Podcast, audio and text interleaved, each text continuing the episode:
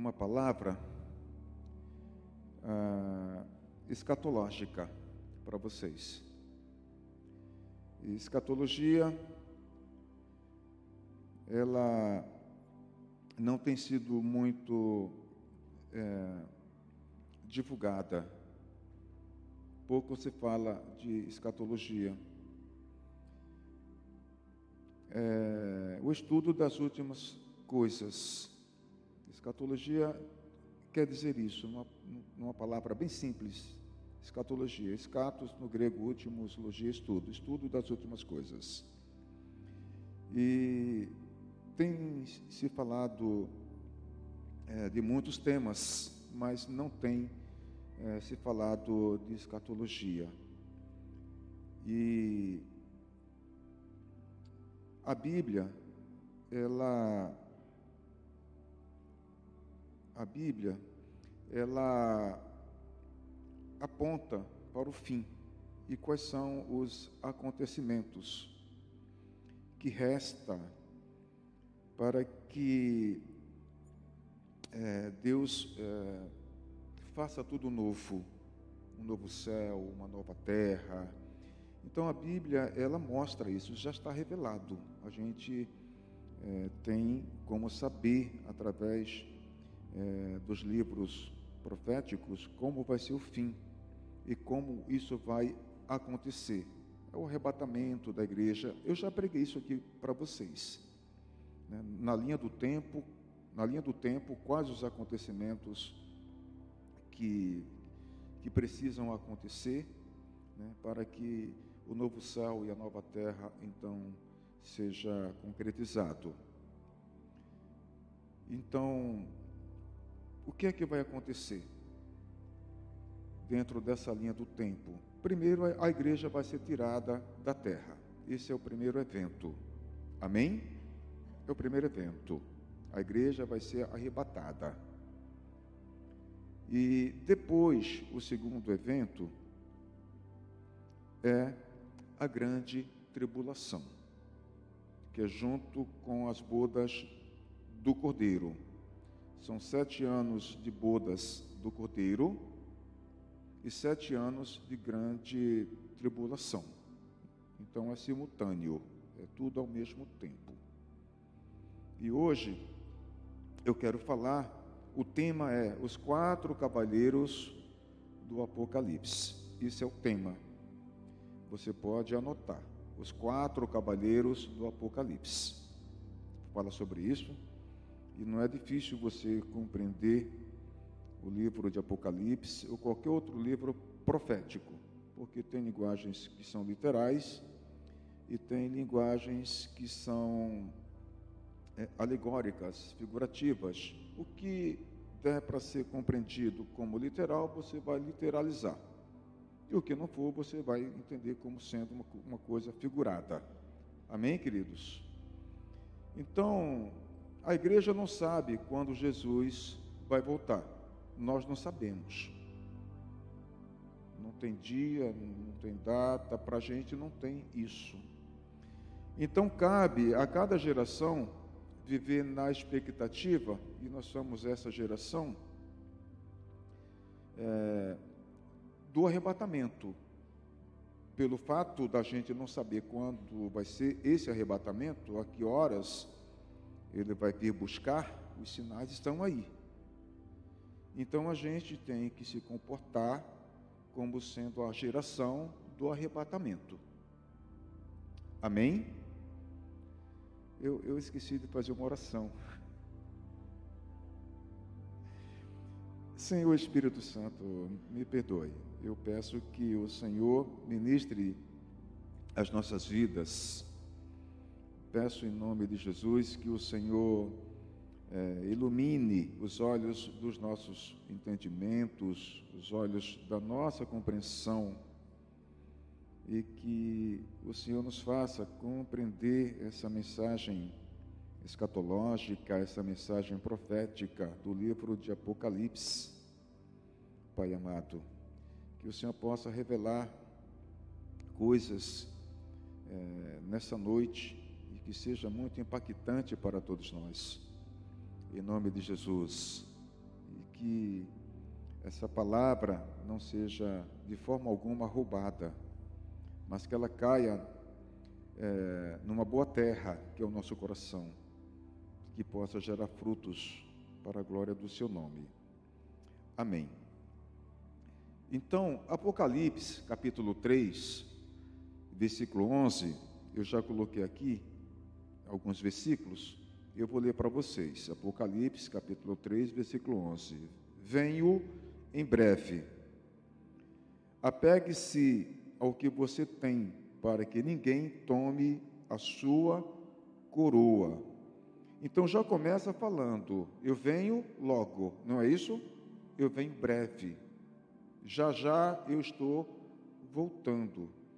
É importante a gente contextualizar isso, porque a palavra de Deus diz que para Deus um ano é como mil dias, mil dias é como um ano, modo que se é, um dia é como mil anos, eu, eu, falei, é isso mesmo que eu falei, né? Um dia é como mil anos e mil anos é como um dia. Isso é, significa dizer, né, que Deus tem um, um, uma maneira de trabalhar é, diferente da nossa compreensão.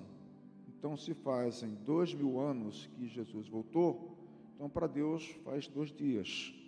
Estão entendendo a temática, pessoal? Um dia é como mil anos.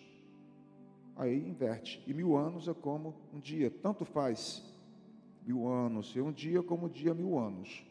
Então, se fazem dois mil anos que Jesus é, passou né, pela terra, então fazem dois dias. Então, para Deus, são dois dias. De uma semana de sete dias. Modo que quando ele fala assim, vem em breve, ele está falando para a gente ficar vigilante. Vigiem, porque logo estou voltando. E no versículo 12, o vitorioso se tornará a coluna do templo do meu Deus, de onde jamais sairá. Escreverei nele o nome de meu Deus, e ele será cidadão da cidade de meu Deus, a nova Jerusalém que desceu do céu, da parte de meu Deus, e também escreverei nele o meu nome. Amém? Então, isso ele está aqui é, revelando para o apóstolo João na ilha de Pátomos. Então, nós somos a geração do arrebatamento e a gente precisa pensar dessa forma. Vou ler para vocês aqui Apocalipse capítulo 6, versículo 1 a 8 e vou pensar com vocês esses versículos aqui. Amém? Deixa eu ler para vocês aqui os seis selos.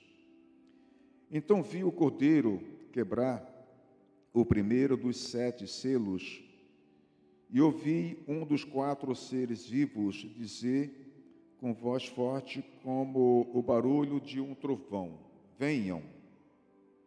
Olhei e vi um cavalo branco, o seu cavaleiro tinha um arco, e lhe deram uma coroa de rei. E ele saiu vencendo e conquistando. Depois, o cordeiro quebrou o segundo selo. E ouvi o segundo ser vivo dizer: Venha. Aí saiu outro cavalo, que era vermelho. O seu cavaleiro recebeu o poder de trazer a guerra ao mundo, a fim de que as pessoas matassem umas às outras. E ele recebeu uma grande espada. Então o cordeiro quebrou o terceiro selo e ouvi o terceiro ser vivo dizer: Venha. Olhei e vi um cavalo preto.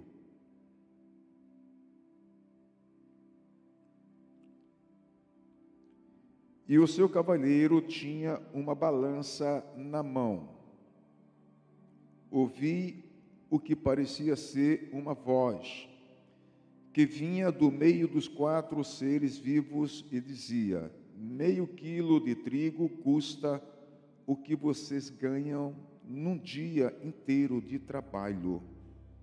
E um quilo e meio de cevada custa a mesma coisa. E não misturem água no vinho, nem falsifiquem o azeite. Versículo 7. Depois, o cordeiro quebrou o quarto selo, e eu ouvi o quarto ser vivo dizer: Venha. Olhei e vi um cavalo amarelo.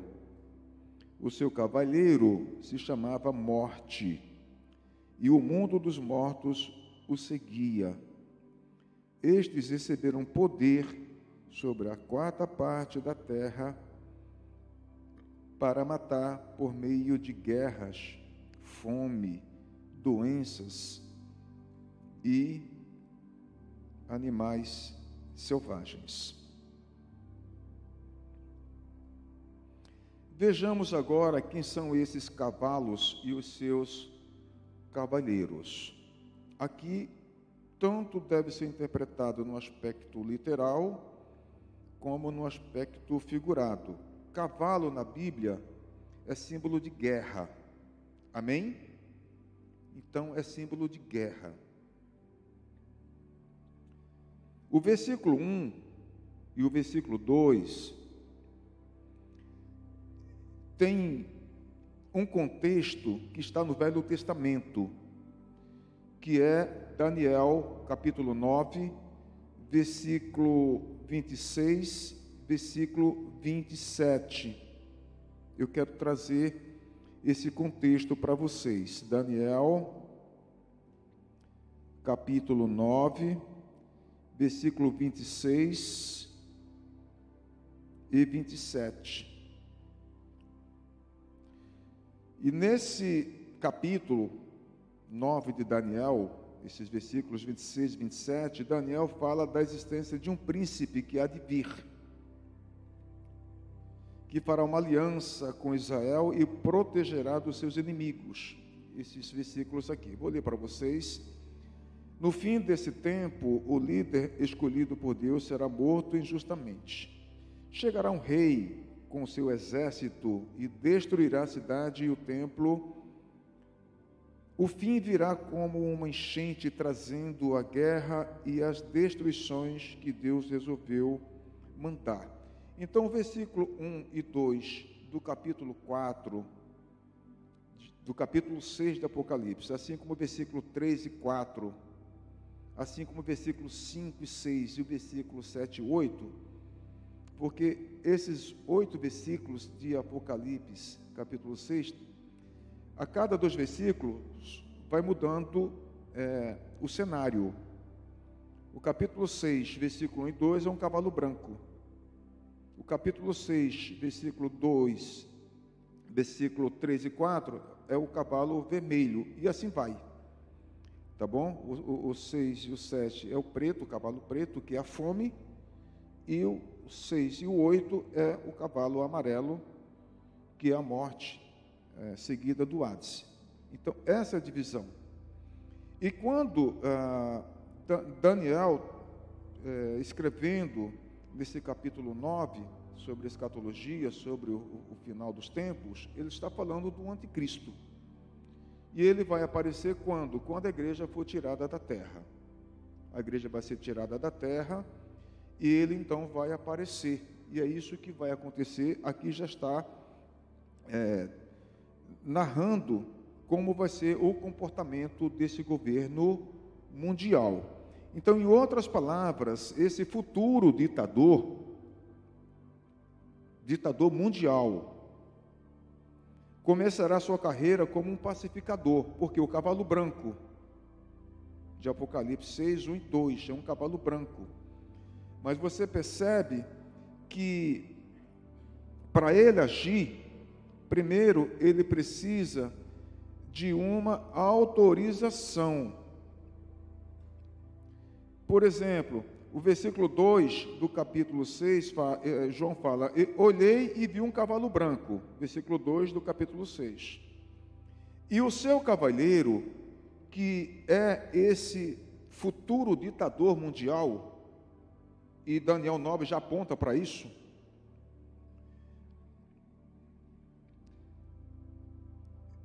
O seu cavaleiro tinha um arco, esse, homem tinha um arco. O arco, ele precisa de uma flecha, correto? Mas o arco não tem flecha, é só um arco. Não tem flecha, só tem um arco. E lhe deram uma coroa, tá vendo? Deram para ele uma coroa. Que é dentro do contexto da monarquia, né? Todo rei tem uma coroa. Compreenderam isso? Deram para ele uma coroa. Então ele precisa de autorização né, para atuar. E essa autorização nós já vimos aqui que vem do Cordeiro de Deus que vai abrindo selos. Então isso mostra que o Senhor, ele tem o controle de todas as coisas. Nada acontece se Deus não permitir. E é, esse período de grande tribulação acontece, acontece dentro de um contexto profético, que são as 70 semanas de Daniel, 69 semanas se cumpriram-se quando Jesus morreu na cruz do Calvário, encerraram-se ali as 69 semanas. Então falta uma semana. Então, essa semana aqui, profética, são semanas de anos. Não é semanas de sete dias. É semanas de, é, de onde cada dia equivale a 12 meses. É profético, semanas proféticas. Então a gente vê aqui é, ele recebendo uma coroa e ele saiu vencendo e conquistando. Então ele vem é, como ele se apresenta como um pacificador. Os primeiros três anos e meio, ele é um pacificador. Vai haver muitos conflitos, vai haver muitas guerras, mas esses conflitos e essas guerras, é, ela se dá dentro desse contexto em que o mundo já se encontra. Você não tem como controlar focos de guerra em todos os lugares. Mas pelo menos ali no Oriente Médio, né, a, a pacificação ela vai ser relativamente controlada no Oriente Médio, pacificamente. Ele vai avançando de vitória em vitória, os primeiros três anos e meio, de vitória em vitória, como um pacificador, até finalmente controlar o mundo inteiro. Quando é que ele vai controlar o mundo inteiro? É na metade da grande tribulação. A grande tribulação ela é contada de sete anos. A última semana de Daniel é profética, então são sete anos. No meio, três anos e meio, ele já conquistou o mundo inteiro. Então agora ele está fortalecido. Ele não precisa mais dos governos. Agora ele é uma, uma, uma liderança absoluta, um ditador absoluto. Onde aqui tem uma coroa de rei para é, especificar que o rei, ele, o rei ele tem o poder da vida e da morte. Quem ele decidir viver, vive. Quem ele decidir morrer, morre. Então tem essa contextualização. Olha, até mesmo os judeus que conhece as, as Escrituras, que conhece a palavra de Deus, Velho Testamento, serão enganados por ele. Você, Jesus mesmo fala isso em João 5,43. Posso ler aqui para vocês? Vou ler aqui por conta dos novos convertidos. João Evangelho, tá? 5,43. Olha aqui, olha. Até mesmo os judeus serão enganados. 43. Olha, Jesus está aqui é, dentro de um contexto é, de grupos de facção, de grupos de partidarismos, que eram os saduceus, os fariseus, os escribas. Essa era a realidade de Jesus há dois mil anos atrás. Então, no, no meio de um, é, de um debate teológico aqui, Jesus fala, 43, eu vim com a autoridade do meu Pai. Jesus está falando. Eu vim com a autoridade do meu Pai. Né? Aquilo que o pastor Nesuzi trouxe para a gente é, nos estudos de quinta-feira, né? A nossa identidade, nosso propósito, né? Vocês lembram disso? Né? Identidade, esse é meu filho. É, e o propósito, Jesus sabe que veio da parte de Deus e qual era o propósito? Né? Morrer na cruz para nos resgatar. Os estudos de quinta-feira foi bênção para nossas vidas. E é isso que Jesus está aqui é, refletindo. Eu vim com a autoridade do meu Pai e vocês não me receber, não me recebem. Quando alguém vem com a sua própria autoridade, esses vocês recebem. Jesus está apontando para o fim. Ele está falando: vai surgir um rei que vai ser lhe dado uma coroa. Vocês não me receberam como sendo o filho de Deus, o Messias, o prometido, o resgatador de Israel. Mas vai vir um rei que vocês vão receber. Essa aliança que ele vai fazer com os árabes e os judeus. Então, é muito falado sobre a possibilidade de alguns líderes mundiais serem esse anticristo. Querido, coloque uma coisa na sua compreensão. Esse ditador mundial, ele já está pronto. Porque Satanás, ele não sabe o momento em que a igreja vai ser arrebatada. E por ele não saber o momento que a igreja vai ser arrebatada, então a, a equipe dele precisa estar pronta para assumir. Outra coisa, quando é que ele assume? Quando é que as pessoas vão saber que ele é o anticristo? A própria palavra de Deus fala. É no momento em que a igreja for tirada, não começa a grande tribulação. A grande tribulação vai começar no momento em que o acordo de paz entre árabes e israelenses for assinado e nesse acordo de paz tem que estar lá é, especificado a construção do templo que foi destruído, foi destruído no ano 70 depois de Cristo. Quando esse acordo de paz for assinado e lá estiver a construção do templo, então começa a grande tribulação e esse é o anticristo. Qualquer possibilidade de um líder mundial como Macron, como Obama, como tantos outros que têm as características. Tem as características diabólicas, mas descartem. A Bíblia nos dá aqui respostas para essas questões. Amém, queridos? Vocês estão entendendo? Estão mesmo? Qual é o tema?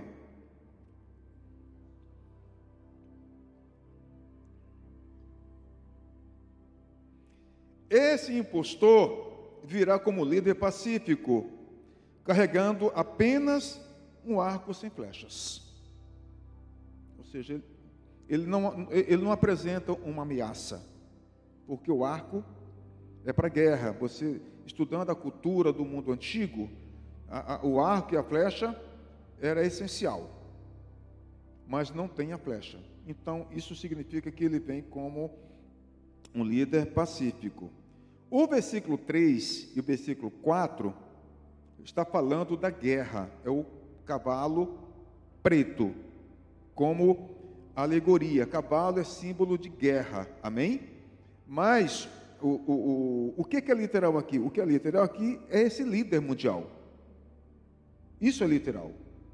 Então, ele tanto, esse texto tanto tem o lado literal, como tem o lado figurado. Amém, queridos? Então, esse versículo 3 e esse versículo 4, que eu vou ler para vocês novamente, e vou explicar. Depois o cordeiro quebrou o segundo selo e ouviu o segundo ser vivo dizer: Aí saiu outro cavalo que era vermelho. Não, eu quero vermelho. Ah, é a guerra. Eu estou lendo, pule para, para o versículo 5 e 6. Quero vermelho. O seu cavaleiro recebeu o poder de trazer uma guerra ao mundo a fim de que as pessoas matassem umas às outras. E ele recebeu uma grande espada. Agora ele troca o arco pela, pela espada. Então, você percebe que esse ditador, né, ele precisa sempre de uma autorização do trono para agir. Sempre. Troca o arco pela espada. E, esse cavalo vermelho aqui significa a guerra. Então, a conquista desse anticristo começará com paz. A gente viu o versículo 1 e 2 como um pacificador. E agora ele vai trocar o arco vazio pela espada. É o que a gente leu aqui. Então, a cor vermelha é associada com frequência com o terror, com a morte. Ah, antes ah, de vocês se converterem, muitos se converteram depois, eu me converti aos 20 anos. Eu gostava de assistir alguns filmes de terror. Alguém tinha essas experiências de assistir filmes de terror? Sim? Como é o filme que representa terror e que representa morte, a tela, como é que ela se apresenta? É azul? É o que? Vermelha. Qualquer filme, qualquer cenário televisivo, da teledramaturgia, quando o fundo for vermelho, você já sabe que vai ter muita morte e muito terror. É o retrato de uma carnificina desenfreada. Isso é dentro da grande tribulação. Vai ser uma verdadeira é, carnificina. Isso quando é que começa a acontecer? Mais especificamente, quando ele quebra o acordo.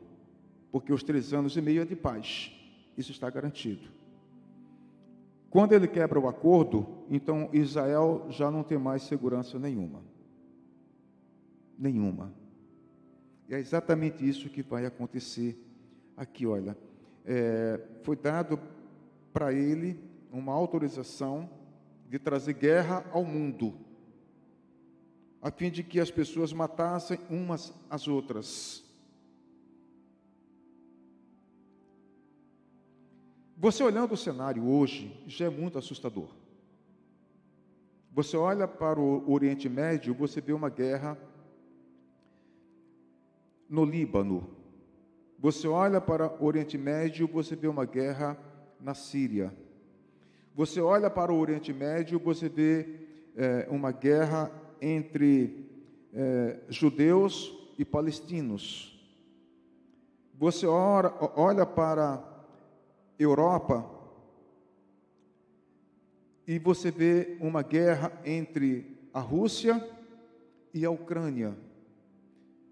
E você percebe, é, a televisão já não tem dado ah, muito, muito ibope para essas guerras, porque já ficou muito, muito cansativo esses cenários, mas são milhares e milhares de pessoas é, que morrem, são milhares de pessoas que tiveram as suas famílias destruídas. A gente viu nessa guerra é, Rússia, Rússia, Ucrânia, uma cena muito impactante. Eu, eu não tive vontade de ver mais é, outras vezes quando passou. Um menino sozinho, ele, ele não sabia onde estava a, a sua família e vocês devem lembrar, se vocês acompanharam isso, ele vai chegando em algum lugar distante da Ucrânia, sozinho, chorando, meio que marchando, sem rumo.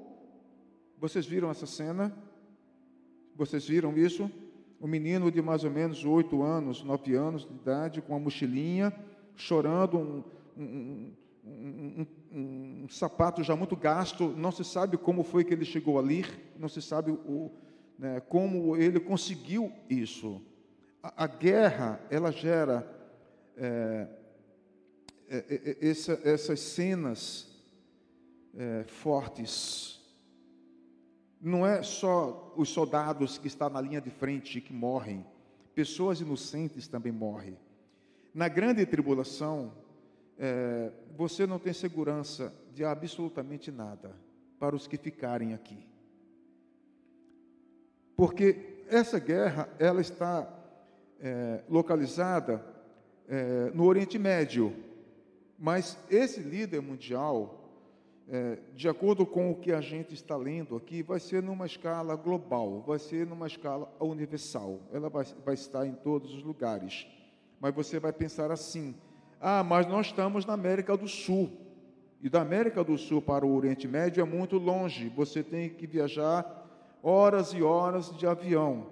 O fato é que a, a, própria teologia afirma categoricamente que esse líder é, ele vai ter ah, uma ascendência islâmica. Ele pode até mesmo ter nascido na Europa, ele pode ter nascido no Oriente Médio, mas ele é de linhagem islâmica. Compreenderam isso? Amém? Ele pode nascer em qualquer lugar, mas a linhagem dele é uma linhagem islâmica. E você percebe dentro de um contexto que o islamismo ele está espalhado pelo mundo inteiro, sim ou não? Pelo mundo inteiro. Então ele vai ter as suas células no mundo inteiro. Então a ordem que ele der no Oriente Médio, ela vai ser cumprida é, a ferro e fogo por essas células.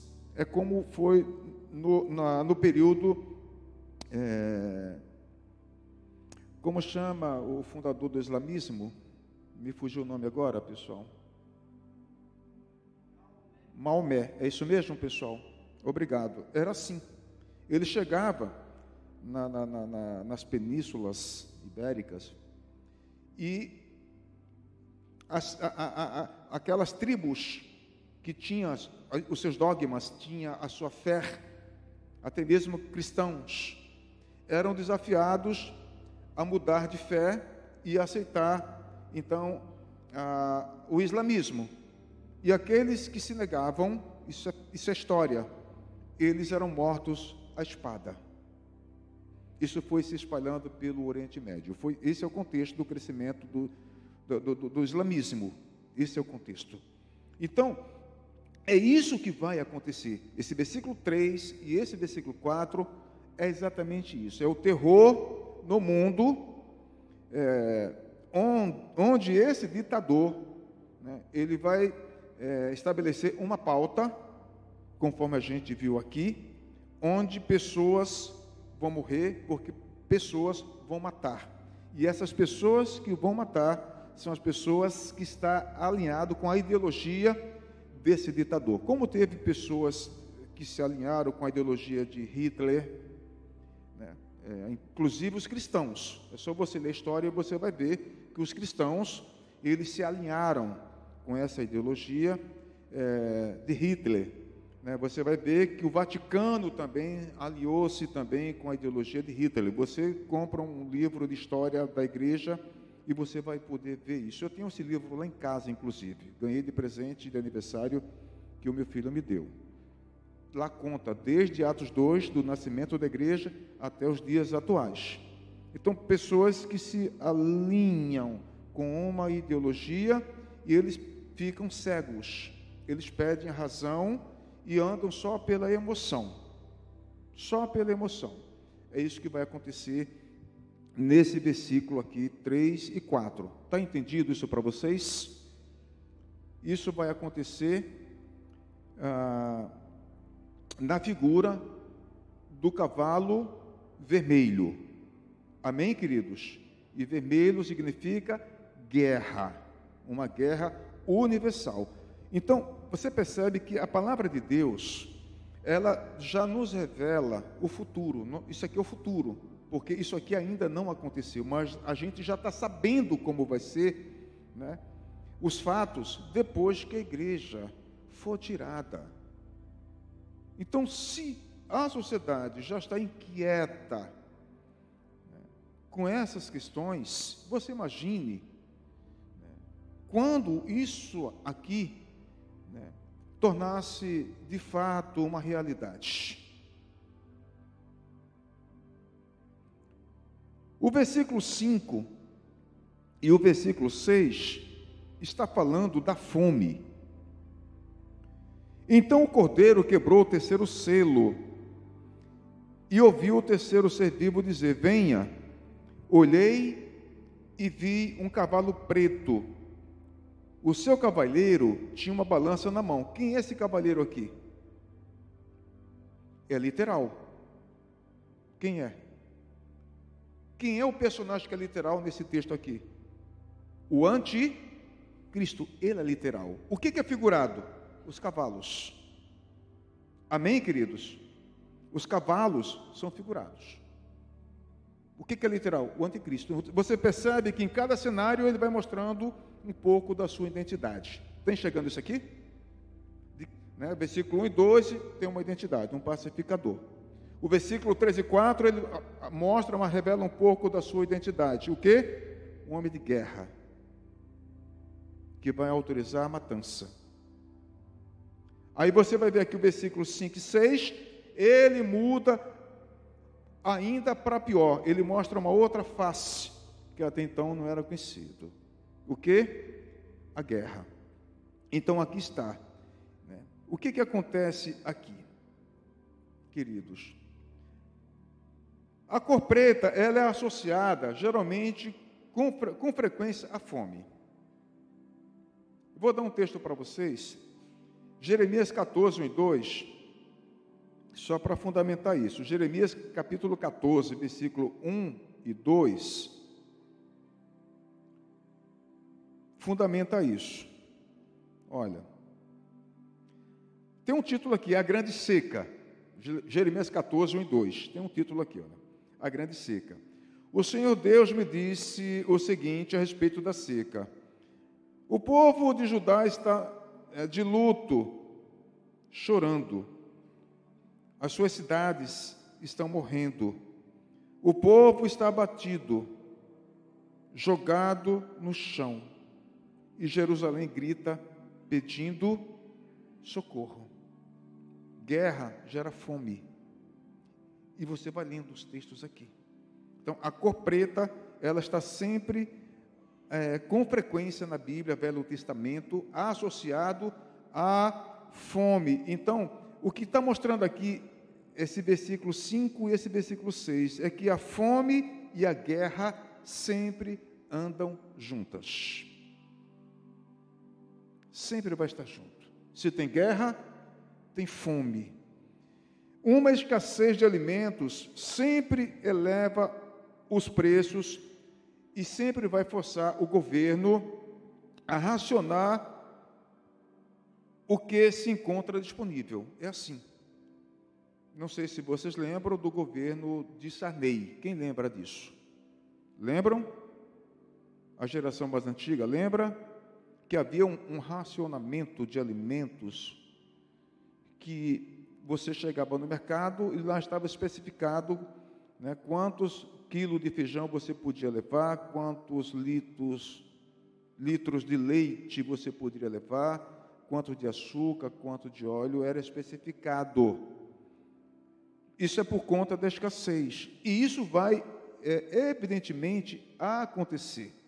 Então, já existe uma fome é, é, muito generalizada no mundo. Aqui mesmo no Brasil, né? Isso é estatística. Mais de 10 milhões de pessoas estão na extrema pobreza. Pessoas que não têm o que comer, pessoas que saltam as suas refeições e muitas vezes só conseguem comer porque é, as ONGs elas conseguem se mobilizar via a, a, as redes sociais e ali então mobiliza empresas, mobilizam pessoas e conseguem arrecadar cestas básicas e a CUFA, Central Única das Favelas, consegue ter acesso a muitos bairros onde os governos municipais, estaduais e muitas vezes federais não conseguem chegar, elas conseguem entrar ali e levar um pouco daquilo que foi colhido, porque senão essas pessoas é, não vão se alimentar. Estou falando de Brasil, que é um celeiro de alimento para o mundo, não é? Sim ou não?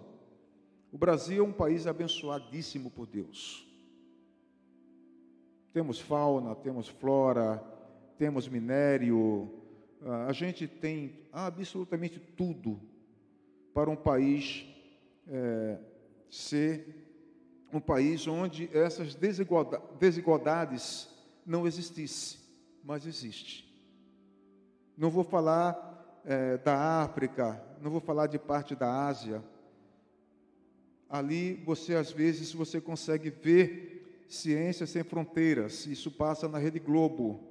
Né? Você vê aquelas pessoas tomando soro para tentar sobreviver, pessoas esqueléticas tomadas pela fome. Eu não tenho, eu mudo de canal, eu não tenho é, é, é, eu, emocionalmente eu não consigo mais ver essas cenas. São cenas muito fortes. Né? Ciência sem fronteira, onde ele pede às pessoas que doem um real ou 30 reais por mês, porque isso vai salvar vidas. E do que? Da fome a fome se alastra no mundo. Só que dentro da grande tribulação, quando esse cavalo é, preto for liberado, essa fome ela será muito cruel.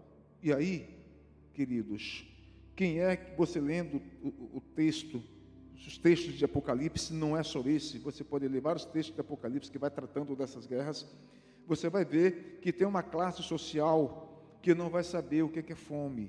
São os, os bilionários, são os bilionários, aqueles que vão ter dinheiro para poder bancar os primeiros três anos e meio desse governo. Então, esses, é, esses aristocratas, eles não terão fome, eles terão, a Bíblia diz que eles terão o seu melhor vinho, eles terão o melhor queijo na sua mesa, eles terão o melhor cardápio na sua mesa. Isso é uma classe à parte. Os demais, queridos, é, a realidade é completamente diferente para aqueles que ficarem, para aqueles que é, não estão levando Deus a sério, não estão é, entendendo que nós estamos caminhando para esse cenário, um cenário devastador. No entanto, durante a tribulação, um homem, conforme a gente viu aqui, ele terá de trabalhar um dia inteiro só para garantir o alimento para si mesmo. Reflita sobre isso. Quanto é que você ganha por dia? Tem pessoas que ganham por hora, não é isso? Ganha, vou aqui apenas fazer uma simulação. Ah, eu ganho 10 reais por hora. Então, se ele trabalha 6 horas, ele ganha 60 reais por hora. É só uma simulação, tá bom? Então, se fosse dentro da tribulação, ele teria que trabalhar um dia pegar esses 60 reais para comprar uma alimentação só para ele. E se ele tem a esposa? E se ele tem os filhos? Essa é a realidade do capítulo 6, desse cavaleiro do cavalo preto. Essa vai ser a realidade. Não é de se admirar que o anticristo vai conseguir controlar toda a economia. Ele vai ter o controle de toda a economia. E ele promete alimentar as multidões famintas. Isso é política. Onde é que está isso? Apocalipse capítulo 13, versículos 17. Ele vai ter o controle total da economia. Apocalipse capítulo 13, versículos 17. Ninguém podia comprar ou vender, a não ser que tivesse esse sinal. Isto é, o nome do monstro ou o número dele. Quem é, percebe aqui? Ninguém podia comprar e ninguém pode vender. Por quê? Porque ele controla toda a economia aqui. E ele promete aqui, ele promete alimentar a multidão, mas tem uma condição aqui. Qual é a condição? Você precisa ter na sua mão ou na sua testa o quê? O número 6 meia, meia. Se você quiser comer você precisa colocar esse número na sua mão direita ou na sua testa. Se você é um comerciante e você quer vender o seu produto, e não estou falando comerciante pequeno, estou falando comerciante de grande escala. Você quer vender? Ele, esse anticristo, ele tem o controle. Você quer vender? Então tem uma condição. Você precisa é, aceitar colocar na sua mão direita ou na sua testa o número 66, que é o número do anticristo. E o que é que acontece quando a pessoa coloca esse número na sua mão? Ele não pode mais voltar atrás. Isso é um batismo. Quando a pessoa aceita colocar esse número na sua mão, na sua testa, ele ganhou um selo. Isso é um batismo. Ainda a Bíblia diz que ainda que essa pessoa se arrependa depois, não tem mais perdão e não tem mais salvação. O destino dele é o inferno. O destino dessa pessoa é o lago de fogo. Então, muitas pessoas, pelo desespero, da fome, da sede, até mesmo de ter o dinheiro para comprar, mas não poder comprar porque ele não tem esse número na sua mão. Muitos dele, muitas dessas pessoas vai ceder à sabotagem da sua mente. A mente vai falar: você é fraco. Você vai morrer de fome. Por que, que você não coloca já esse número? A mente, ela tem a capacidade de nos sabotar. Compreende isso? Não é assim?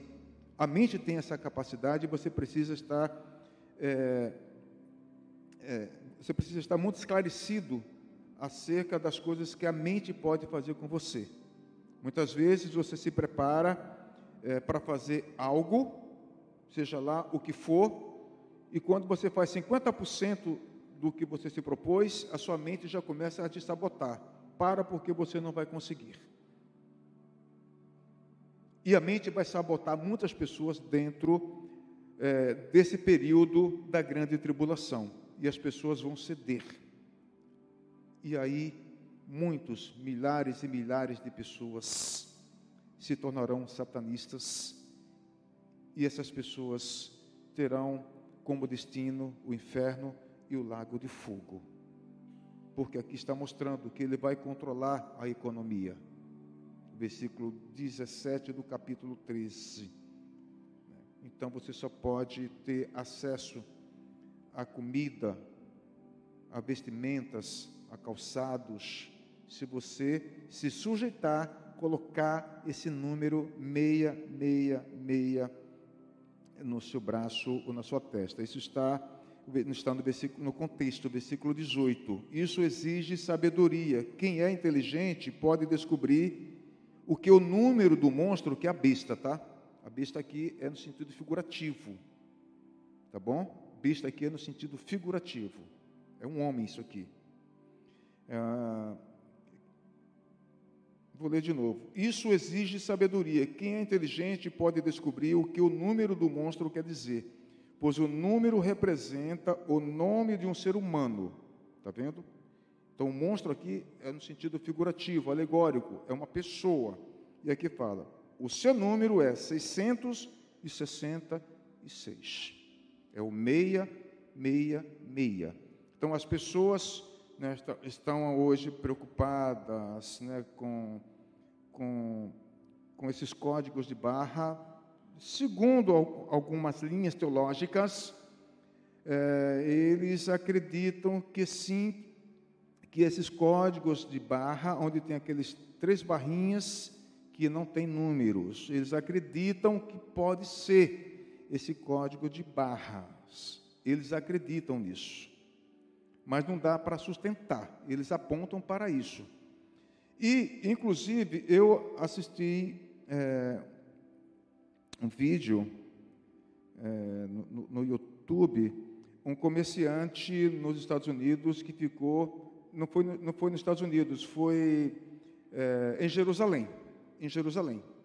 Ah, um, um, cliente chegou e fez uma compra e quando ele foi pagar, ele não usou o, o celular. Ele não usou. Ele usou a mão. O chip já estava na mão dele. Isso é fato. E esse, quem me narrou isso foi Lamartine Pozella. Vocês conhecem? Lamartine Pozella? Ele que narrou isso. Isso é fato. O cara passou a mão, tinha um chip, e ele fez, então, o seu pagamento. Ah, mas isso já é o número 666? Sim ou não? Não, não é. Porque a igreja ainda está aqui, pessoal. Fique à vontade.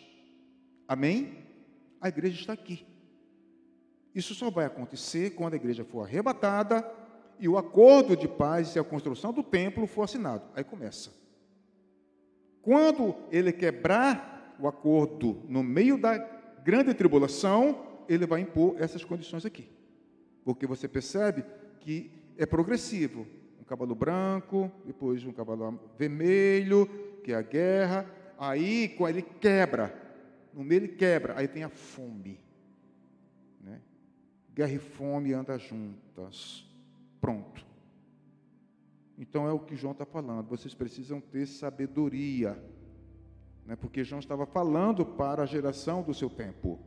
Se for no tempo de vocês, né, vocês precisam saber como se posicionar-se. Morram de fome, mas se alimente por toda a eternidade com o fruto da árvore da vida. Por toda a eternidade. Você vai ter o fruto da árvore da vida. Você não vai passar fome pela eternidade. É isso que João está falando aqui. Amém, queridos? Agora o versículo 7 e o versículo 8. Versículo 7 e versículo 8. Depois o cordeiro quebrou o quarto selo e ouvi o quarto ser vivo dizer: Venha, olhei e vi um cavalo amarelo. O seu cavaleiro se chamava Morte, e o mundo dos mortos o seguia. O seu cavaleiro chamava-se o quê? Morte. E o mundo dos mortos, em algumas traduções está o Hades, algumas versões está Hades. O seguia, a morte na frente e o Hades atrás. Estes receberam poder sobre a quarta parte da terra. A quarta parte da terra. Então, faça uma conta. É, quantos milhões de habitantes tem hoje no mundo? 8 bilhões? Tecnicamente falando? É 8 bilhões? É? 8 bilhões. Uma quarta parte de 8 bilhões dá quanto, pessoal? Uma quarta parte de 8 bilhões. Você pega 8 e divide em quatro partes. Dá quantos? 2 milhões de pessoas. Então, se a grande tribulação fosse hoje, esse líder mundial, ele fala para as suas células para matar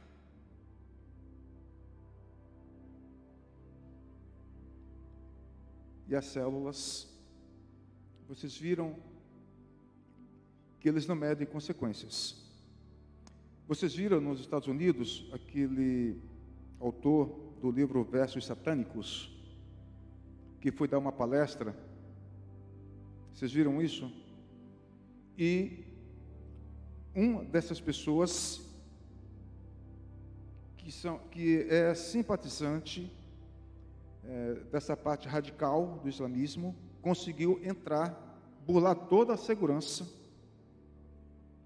e é, conseguiu dar dezenas de facadas. É, Sal, Sal, Salman, não sei o sobrenome, ali. Deixou ele entre a vida e a morte. Claro que vai pegar uma pena de morte ou prisão perpétua, mas eles não medem as consequências. Eles estão prontos para agir. Quando esse líder mundial der uma ordem, eles estão prontos para matar. Esse é o cenário da grande tribulação. Então, é, estes receberam poder sobre a quarta parte da terra para matar por meio das guerras. Então, quem recebeu o poder aqui? A morte, que é um espírito. Você lendo o Salmo 91, você vai ver ali que Davi fala né, do, do, do espanto noturno, Salmo 91. É, vocês é, conhecem essa passagem, pessoal? Do Salmo 91? Eu já estou terminando, tá? Salmo 91, olha aqui. Deixa eu ler para vocês. Ah, versículo 3 para frente. Salmo 91, versículo 3 para frente. Deus livrará vocês dos perigos escondidos e, de doenças mortais. Ele o cobrirá com as suas asas, e debaixo dela você estará seguro. A fidelidade de Deus o protegerá como um escudo. Você não terá medo dos perigos da noite. Dependendo de outras versões, né, é, está falando espanto noturno. Correto? O que, que é isso? Versículos 6, 7 e 8 de, do capítulo 6 do Apocalipse. É dada uma ordem para a morte. É um espírito de morte. E Davi, ele, o Espírito Santo de Deus, ele já revela isso aqui para Davi. Né? Vocês não terão medo. Medo dos perigos da noite. A noite. Versículo 5. Versículo 6. Não terá medo da peste que se espalha na escuridão. É o que nós estamos vendo. E, e, e o Espírito Santo já tinha revelado isso a Davi. Então, isso aqui é profético. Foi histórico para Davi? Sim. Mas isso aqui também é profético. Vocês não terão medo. Por quê? Porque no contexto ele fala que Deus é o nosso escudo a nossa fortaleza. Aí, o versículo 6, não terá medo da peste, da peste que se espalha na escuridão, nem dos males que matam ao meio-dia. Então, quem é que mata ao meio-dia? O versículo 7 e 8 diz que a morte recebeu autorização para sair e matar, e o Hades, o inferno, ele vem junto colhendo a, a, as almas, almas desses mortos. Está aqui no Salmo 91, é só você contextualizar né, com outros textos que você compreende perfeitamente o que é que João está falando no capítulo 6 do Apocalipse para a sua geração, porque ele esperava Jesus vir naquela, na, na, na sua geração.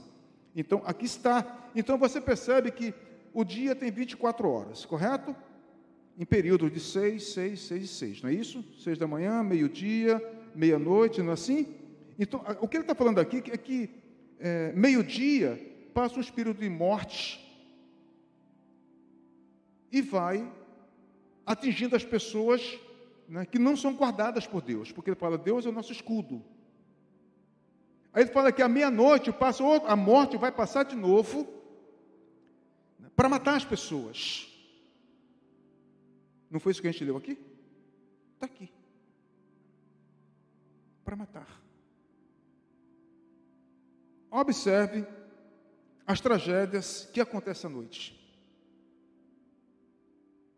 Principalmente depois, é, depois da meia-noite. Observe as tragédias. Então, queridos, o que, que acontece aqui? Então, João vê dois seres nesse versículo 7 e no versículo 8. Ele vê dois seres.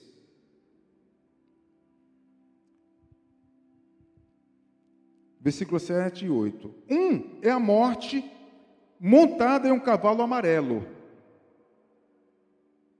No grego, não é amarelo. No grego, é verde. no original grego, não está amarelo, está verde. E segundo Lamartine Pozella, a cor verde é a cor do Islã, da bandeira do Islã. Vocês já perceberam isso? Está lá na bandeira deles, você vai ver a cor verde lá. Você vai ver na bandeira deles também a cor vermelha. E quem recebe essa ordem para matar é a morte, mas ela precisa de pessoas para execução. E segundo Lamartine Pozella, né, são esses grupos radicais, extremistas, que vai fazer esse papel. Esse João vê então é, um ser montado num cavalo amarelo. E o outro ser, ele vem em seguida, que é o inferno, o Hades, que é o reino dos mortos. Então a morte mata, o inferno vem, pega as almas que não têm o seu nome escrito no livro da vida e vai direto para o inferno. Direto. É só você lembrar da parábola da história do rico e Lázaro. Onde é que Lázaro estava? No seio de Abraão. E onde é que o rico estava? Estava no tormento eterno e ele estava com sede. Ele fala: molha o dedo aí e tenta é, passar para. Tinha um abismo muito grande porque eu estou com muita sede. Então você percebe que a pessoa morre, mas a alma ela continua com as suas faculdades mentais é, normais. Ela sente sede, ela sente fome. O texto diz, rico e Lázaro, que ele estava com sede, ele queria tomar água. Então, você imagina a tormenta de você passar uma eternidade com sede. Porque aqui, se você tem sede, você pode levantar-se, dirigir-se ao bebedouro e saciar-se. Ou você pode também aproveitar e trazer um copo e dar para a pessoa que está sentada ao seu lado. Você é saciado. Só que na eternidade, a sede, a fome, a dor, o gemido é para todo o sempre. Não vale a pena. Não vale a pena. Então, o que é que está falando o versículo 7 e 8? Que a morte leva o corpo enquanto o inferno leva a alma dos mortos. É isso que ele está falando aqui, versículo 7 e 8. A morte leva o que? O corpo. Isso aqui, olha vai para o cemitério, correto? Mas o inferno vai levar o quê? A alma. É uma cena é, terrível. Porque quando um salvo morre, ali estão tá os anjos do Senhor para levá-lo para as mansões celestiais. Só que ao redor tem ali os anjos malignos, tentando se apropriar-se daquele corpo. Há um texto histórico que é sobre o corpo de Moisés. Quando Satanás queria se apropriar-se do corpo de Moisés, e Miguel o repreende em nome de Jesus. Está em Judas, um capítulo só, está lá no Novo Testamento. Ele repreende né, em nome de Jesus e pega o corpo e, que é de Deus. Isso faz toda a diferença na hora da morte. Agora você imagine uma pessoa que não tem o seu nome escrito no livro da vida e ele morre. E ele vê aquelas figuras gelatinosas, pelo menos nos filmes é assim, né, se apropriando de você e descendo na escuridão, abismo abaixo, onde a luz vai se apagando, se apagando e você não vê mais nada. Pense nisso. Espero que você não tenha pesadelo hoje à noite, mas essa é a realidade. É o que está aqui. É o que está aqui. A morte leva o corpo, ela mata o corpo, mas o inferno leva a alma desse morto. Isso, isso é, é a realidade. Então, Apocalipse capítulo 20, versículo 13, já estou terminando. Apocalipse capítulo 20, versículo 13. Dei para vocês aqui. Aí o mar entregou os mortos que estavam nele. Todas as vezes que você lê mar é, na Bíblia, escatologicamente falando, mar sempre representa nações. Mar sempre vai re representar povos, não é literal. Ma, aqui é alegórico. Aula de. De quantos que eu dei aula aqui, Simone? Quarta-feira, né? É, aula de hermenêutica, né? Foi a nossa aula daqui. Né? Os cinco pontos da hermenêutica para você poder interpretar a Bíblia. Então, Ma é o que? Povos. Pa, Ma quer dizer nações.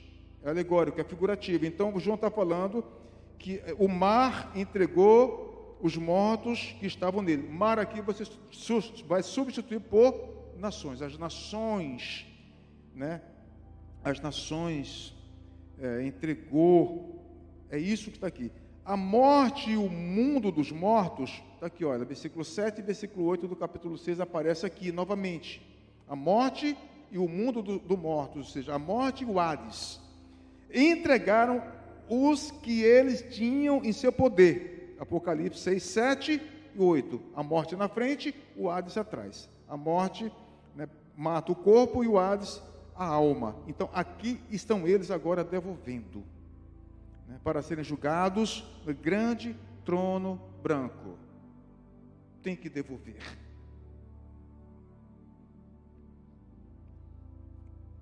E foram julgados todos de acordo com o que cada um tinha feito.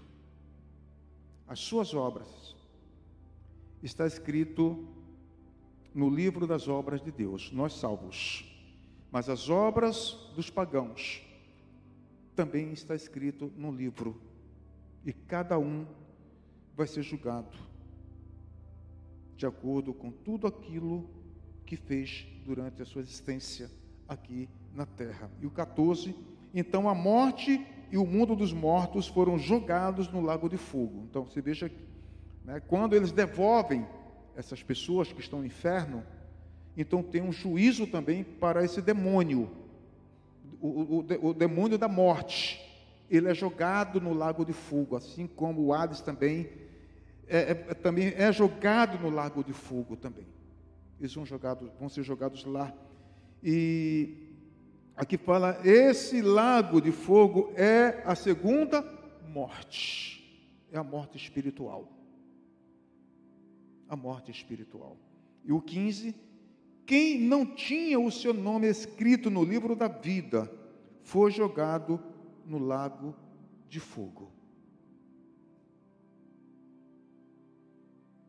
Então João vê esses inimigos avançando para capturar suas presas, armados com a espada, com a fome, com a pestilência, tudo isso que a gente leu aqui no capítulo 6. Amém? Ele viu, né? Deus deu para ele essa visão, né? esses inimigos avançando aqui, né? armados com as suas espadas aqui. Né? A gente viu o cavalo preto, a fome, né?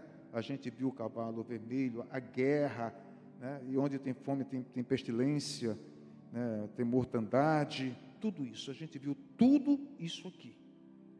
Então você percebe né, que o livro de Apocalipse não é, não é um livro difícil de compreensão. É só você separar o que é literal do que é figurado. E interpretar literalmente tudo aquilo que for possível mas a gente já sabe o futuro. Aqui já está falando como vai ser o amanhã. Futuro, nós já sabemos.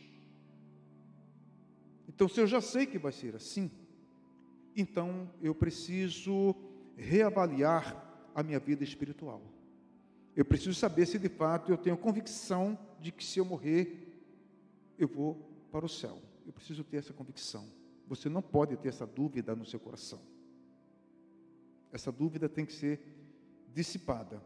Então, é, o versículo 7 e 8, João vê dois seres: a morte, montada num cavalo, seguida do inferno, reino dos mortos. Baseado nisso aqui, eu quero fazer aqui quatro perguntas para vocês, baseada nesse texto aqui. E eu vou encerrar e vou orar por vocês. A primeira pergunta: Como você tem conduzido a sua vida espiritual? Essa é a primeira pergunta. Como você está conduzindo a sua vida espiritual? Baseada nesse cenário que a gente viu. Se a igreja for tirada da terra, você tem convicção de que você vai subir? Ou você não tem essa convicção de que vai subir? Se não vai subir, vai ficar. Então você já tem é, informações né, do que vai acontecer para aqueles que vão ficar. Você já sabe, todo o cenário está aqui. Está tudo aqui. O que é melhor? As bodas do cordeiro ou a grande tribulação? São escolhas que tem que fazer em vida, antes que morra ou antes que a igreja seja tirada da terra. Você tem que ter convicção disso. A segunda pergunta é: você deseja, você desejaria que a morte levasse o seu corpo? Conforme a gente viu, versículos 7 e 8 do capítulo 6 de Apocalipse. E o inferno levasse a sua alma, não foi o que a gente viu? Não, isso aqui está na Bíblia. Lemos disso, não foi? Desejaria. Baseado nisso, a terceira pergunta: O que a sua consciência está te falando agora? O que é que a sua consciência de verdade está falando para você agora? Queridos, nós não sabemos o que vai acontecer com a gente no próximo minuto. Sabemos? Vocês já viram vídeos que o pastor terminou de pregar e morreu aqui mesmo? Já viram? Nós não sabemos. A gente só tem que estar preparado para essa realidade. Isso aqui é uma realidade. Isso vai acontecer. O que é sua consciência? Consciência aqui é fé está lhe dizendo agora? Você tem convicção de que é salvo? Ou você não tem essa convicção?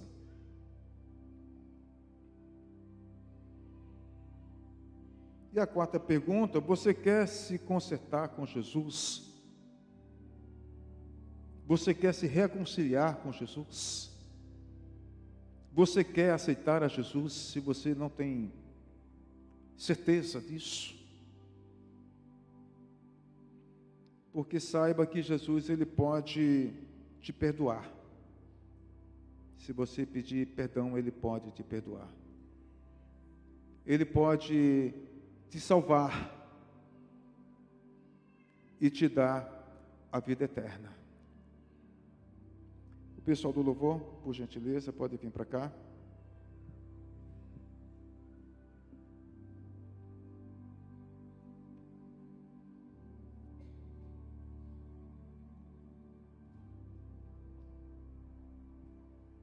Vamos ficar de pé?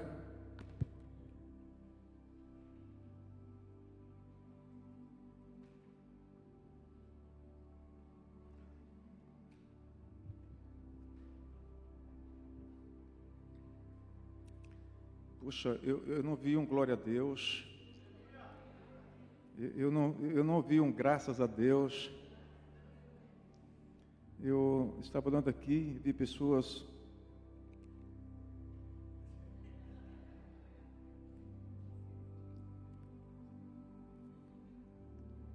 Salmo 91 diz que Deus é o nosso escudo.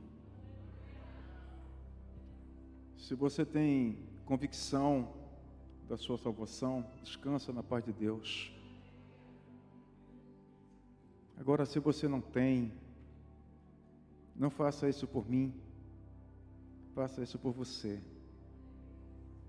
Eu estou falando em nome de Deus, estou falando em nome de Jesus. Deus é, está te dando uma oportunidade para você vir aqui e pedir perdão para Ele e pedir que escreva o seu nome no livro da vida. Não se importe com as pessoas que estão do seu lado, não se importe né, com o que as pessoas vão pensar. A vida eterna é muito mais importante do que o que as pessoas pensam de você. Então a oportunidade está colocada.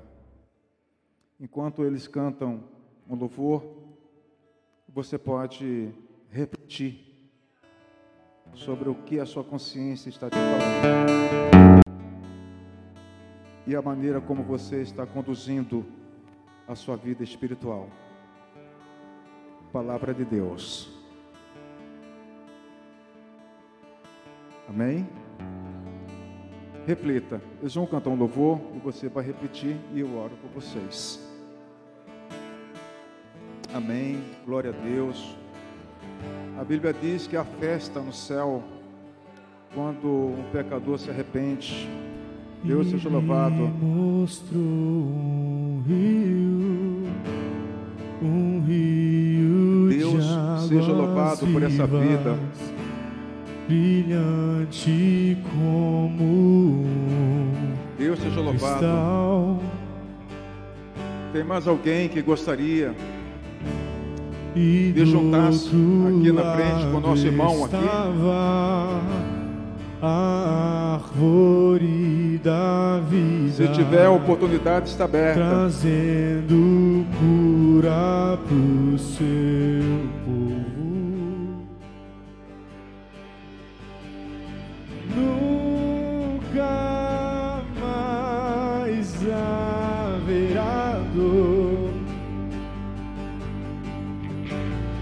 pois no trono ele está. Nunca mais declare e nunca